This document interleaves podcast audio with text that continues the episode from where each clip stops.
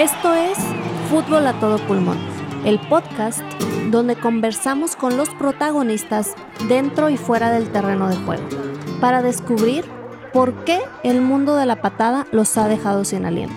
Les saluda Andrea Costa y juntos nos adentraremos en temas como el periodismo deportivo, el duelo de un jugador al retirarse o el por qué Sir Alex Ferguson es una leyenda todo con el objetivo de ir más allá del balón y respirar fútbol juntos. Comenzamos.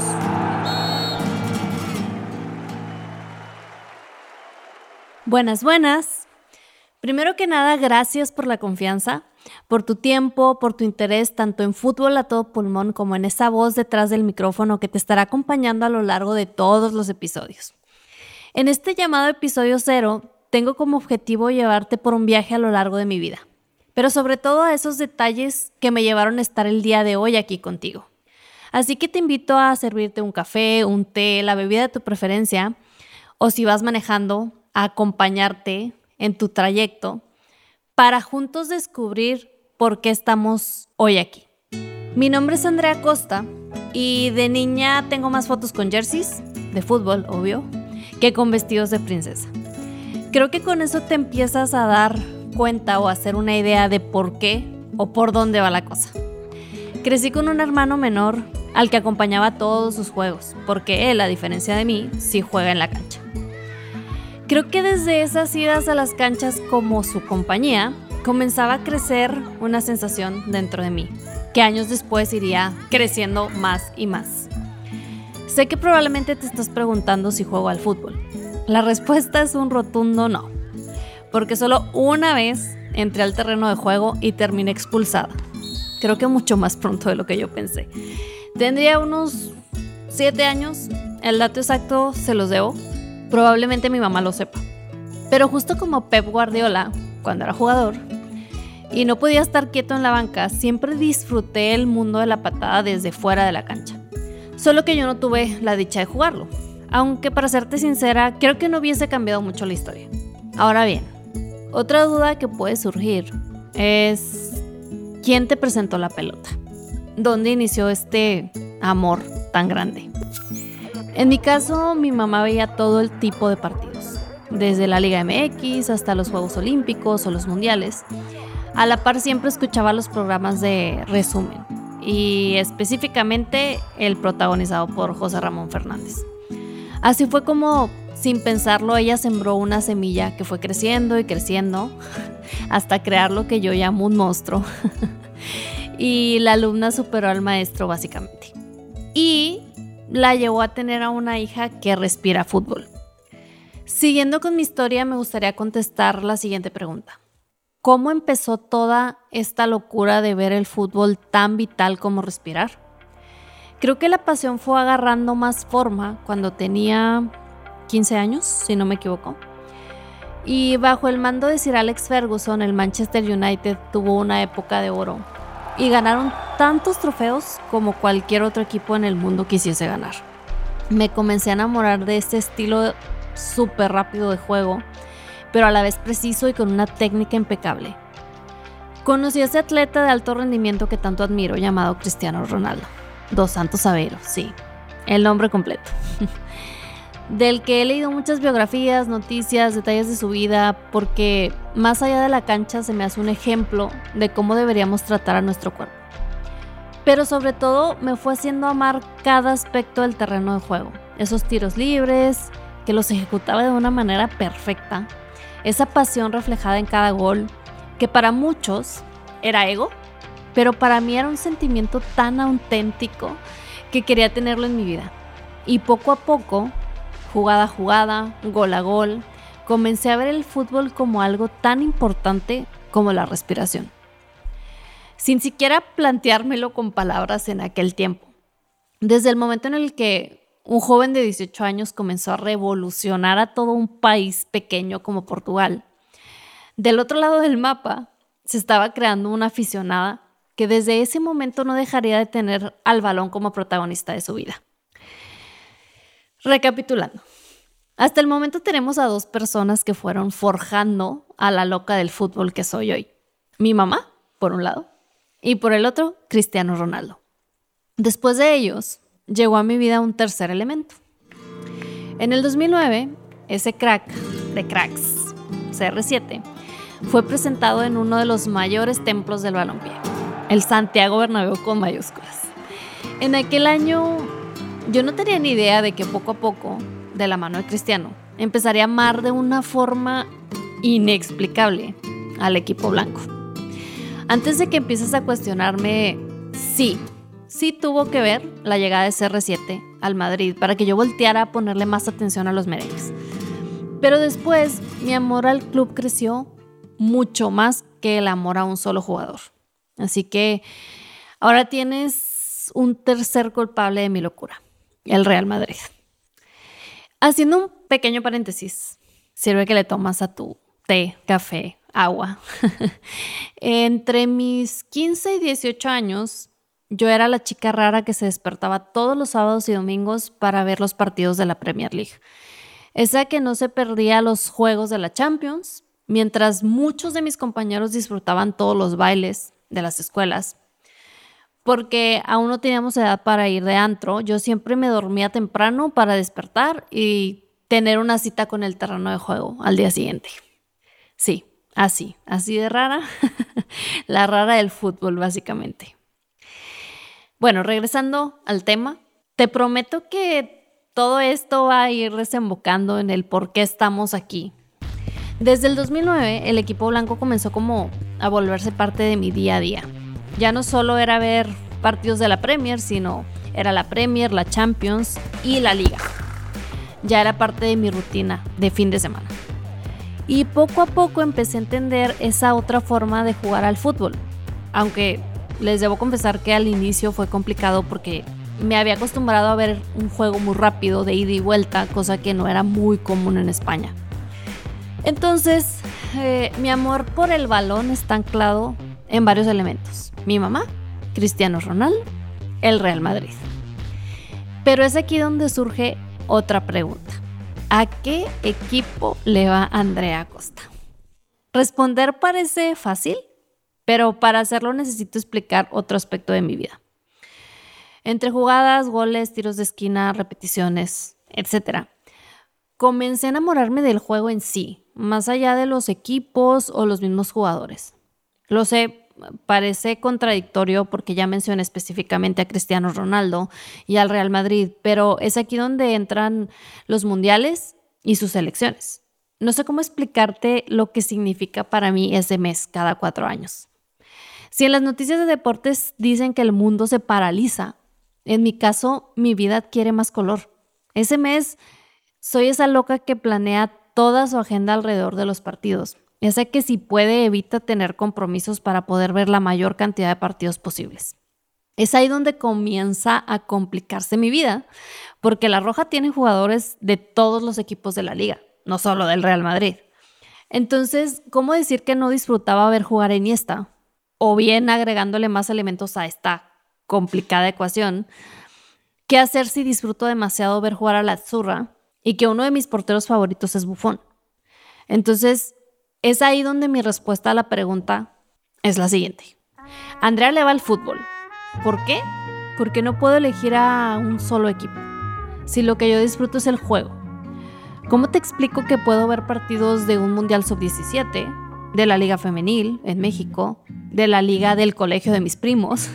es decir, puedo ver todo tipo de partidos y los disfruto de igual manera. Obviamente unos son mucho más importantes, unos me ponen más nerviosa que otros, pero de verdad puedo ver fútbol en todas sus categorías y en todas sus versiones. Y por si aún no queda claro, soy una mujer que creció viendo fútbol, soñando con jugadas, goles, torneos, trofeos, sufriendo o gozando finales, básicamente desayunando, comiendo y cenando fútbol. Soy esa loca que llora de verdad llora al escuchar el himno de la Champions. Esa persona a la que el amigo de la banca de junto me pregunta, ¿estás bien? Respira, te va a dar algo. Parece chiste, pero así pasa. o a la que se le pone la piel chinita cuando entra a un estadio, la que llora si gana su equipo, pero también si pierde. Que grita a la televisión aún sabiendo que nadie la escucha. Para la que los días de partido son sagrados esa especie en peligro de extinción que planea sus salidas, viajes, eventos importantes, revisando los calendarios de ligas. Por otro lado, me parece importante compartirte que el fútbol siempre ha sido parte y protagonista de mis decisiones, incluso de las más importantes de mi vida. Cuando dejé mi ciudad de origen, Ciudad Juárez, Chihuahua, para estudiar en Monterrey, tenía claro que me mudaba a una ciudad demasiado futbolera. Estando en la carrera comenzó a dar vueltas por mi mente la idea de querer cumplir mi sueño de ir a un partido de la Champions. Mejor dicho, comenzó como a materializarse, porque desde años antes ya tenía esa idea en mi cabeza. Recuerdo muy bien que tenía demasiada clara una cosa, mi intercambio sería un país donde se jugaran partidos de Champions, o bien que estuviera cerca de España. Así que me fui a Italia. Además de la pasta, la pizza y lo hermoso que es Italia, me fui porque estaba cerca de España. Y justo antes de irme le informé a mis papás que compraría un boleto para el partido Real Madrid versus Manchester United. Ojo, uno de los últimos partidos de Sir Alex Ferguson en el banquillo del Manchester United. Y obviamente con su hijo pródigo en el equipo rival, CR7. Así que creo que han de imaginar mi nivel de emoción por ese partido. Era el partido soñado para mí, porque en el Santiago Bernabéu estarían dos de las figuras que más he disfrutado. Toda la gente me decía que era imposible conseguir esos boletos. Pero ¿qué crees? Yo lo conseguí. Creo que mi mamá puede contarles mejor esta anécdota.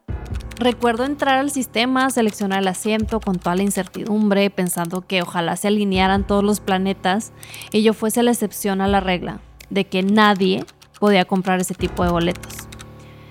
Y desde México menos. También cabe resaltar que gastaría todos mis ahorros en un boleto. Pero eso era lo que menos me preocupaba. Recuerdo muy bien darle clic en comprar y quedarme viendo la pantalla. Después de unos segundos ver el mensaje de su compra ha sido completada exitosamente. Seguido de un correo de confirmación. Al mismo instante que escuchaba a mi mamá gritarme de lejos, ¿es en serio que lo compraste? Cabe resaltar que ella, muy tranquila, me dijo, pasa la tarjeta, creyendo que no se iba a poder. No contaba con mi astucia. Para terminar con la anécdota, solo les puedo decir que no podía dejar de llorar. Cuando recibí el correo de confirmación de compra, me gasté todos mis ahorros, pero no importaba, porque escucharía el mejor himno del mundo en vivo. En uno de los estadios más importantes del mundo y viendo a dos de mis ídolos en la cancha. Todo esto te lo cuento porque es ahí, en ese partido, cuando mi mente no dejó de decirme, yo tengo que ganarme la vida en un ambiente como este. Así que decidí que estudiaría un MBA relacionado con algo que me acercara a trabajar en un club de fútbol. Entonces, una vez que me gradué, apliqué a un MBA en la Escuela Universitaria del Real Madrid. Y sí, estudié en un programa perteneciente a ese club que tantas alegrías me ha dado. Porque yo solo tenía un objetivo claro en mi vida. Iba a trabajar en los mejores clubes de fútbol del mundo. Mejor dicho, uno de los objetivos más claros en mi vida es que voy a dedicarme a algo ligado al mundo de la patada. Toda la vida. Es decir, mientras respire, seguiré respirando fútbol. Después de un año rodeada de muchos locos amantes del deporte, volví a México y empecé mi recorrido laboral por los clubes de fútbol. Primero en Juárez, la tierra donde se hizo una leyenda, el mismísimo Juan Gabriel, Luego, años más tarde, la Sultana del Norte ha sido mi casa por casi la mitad de mi vida. Me ha regalado la segunda oportunidad de trabajar en el ambiente que siempre he soñado. Hoy en día soy de esas pocas afortunadas que trabaja en lo que le apasiona. Rodeada de verde, entre Excel y las canchas. Pero bueno, el sentimiento que despierta en mí el fútbol, ya lo intenté explicar con palabras, aunque creo que siempre me quedaré corta. Pero lo hice como preámbulo a todo eso que sí puedo explicar a detalle o compartir contigo. Todo lo que rodea a este mundo que tanto amo y tanto me ha dado, es aquí donde nace la idea de grabar un podcast. Si entramos en la pregunta de por qué un podcast, hay varias razones. Desde que estudié locución, aunque no lo crean, pero nunca lo puse en práctica, o que desde pequeña he sido una taravilla, según la RAE, persona que habla mucho deprisa y sin orden. Así dice. ¿Y por qué no sacarle provecho a ese pequeño defecto. De niña decía, o me dice todavía mi mamá que le decían, sí, muy inteligente la niña y todo, pero no se calla y distrae a los demás. Hasta esta otra parte de querer ir más allá del balón, de la cancha, adentrarme a detalles de muchos que muchos no saben, pero que como a mí estoy segura les gustaría saber. Ahora bien, ¿para qué un podcast? Es aquí donde hablo de la parte subjetiva, emotiva. Busco conectar con todas esas personas en el mundo que aman el balompié tanto o más que yo. Esas personas que no necesitan explicación al escuchar respiro fútbol. Creo que sería demasiado gratificante compartir esa pasión y al mismo tiempo aprender sobre temas que son importantes para que la pelota ruede. También me encantaría transmitirle al menos a una persona el sentimiento que genera en mi vida el fútbol. O aún mejor, que todas esas personas buscando entender el mundo de la patada, para poder empatizar con alguien a quien aprecian, que ama tanto o más que yo el calcho, encuentren en mis episodios un apoyo y terminen entendiendo, aunque sea un poquito, esa pasión que genera el fútbol en esa persona especial. Básicamente he creado este espacio para disfrutar de minutos llenos de información relevante, pero haciéndolo como una plática entre amigos. Por eso te decía, si estás en tu carro, en un trayecto escuchándome, gracias, o si te estás tomando una taza de café o de té, que disfrutemos juntos una charla acerca de este deporte que pone al mundo de cabeza. Para terminar, pero no te preocupes, tenemos muchas pláticas pendientes para llevarte por todo lo que es para mí el mundo de la patada.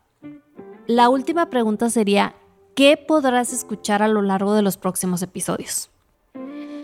Número uno, contenidos interesantes, pero sin entrar en tecnicismos, porque mi objetivo es llegar a todos aquellos que se interesan en el fútbol, no solo a los expertos.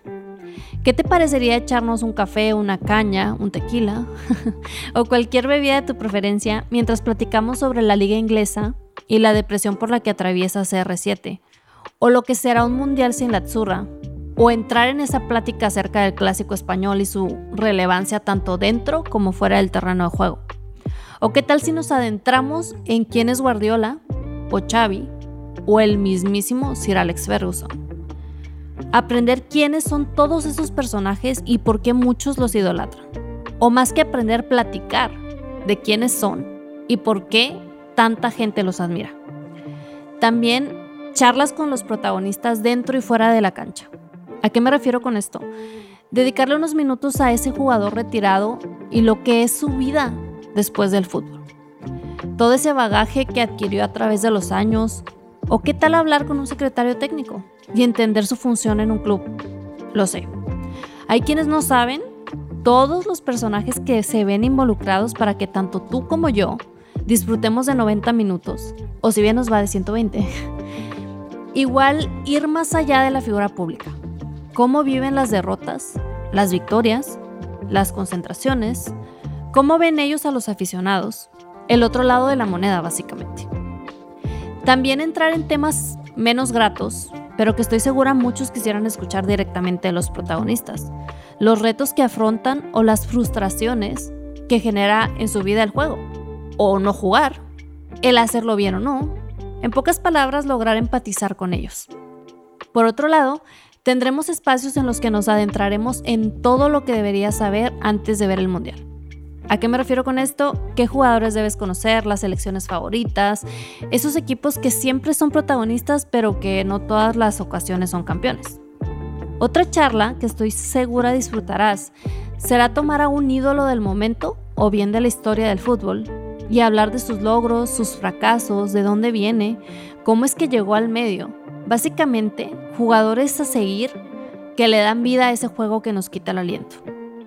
Obvio no podemos dejar de lado conversar acerca de qué está pasando en la actualidad, de quiénes está hablando, por qué, para qué, así como programas que deberías escuchar o ver para estar más empapado de las noticias. Ah, y claro, no puede faltar hablar sobre las grandes rivalidades en el medio. Estoy segura que tú te has preguntado en repetidas ocasiones el por qué los seguidores de Maradona no se llevan con los de Pelé o los de Messi con los de Cristiano Ronaldo. También dedicaremos algunos minutos a hablar sobre qué se necesita para que ruede el balón, todo el negocio alrededor de la cancha, esas figuras que existen y que muchos no tenemos ni idea que sin ellas no existiría, o al menos no funcionaría el mundo de la patada. Finalmente, me gustaría escucharte sugerir temas, porque este espacio es tan mío como tuyo y el objetivo es disfrutar hablar del balón, pero no solo de temas que yo crea relevantes, sino esos que a ti te causan curiosidad y quisieras escuchar. Para terminar, te haré una pregunta. ¿Alguna vez has sentido que te falta el aire después de alguna jugada? ¿O cuando entra ese gol en el minuto 92? Si la respuesta es sí, estás en el lugar correcto. Porque compartes ese sentimiento conmigo, ese que te arranca el aire, resultado de cada jugada. Marcador, campeonato, derrota, esa falta de aire que se vuelve parte de tu vida. Aprendes a vivir con esos suspiros, te acostumbras y logras amar esa sensación. Gracias por llegar hasta aquí, por escucharme y lo que nos falta. Soy Andrea Costa y en este espacio estaremos respirando fútbol juntos.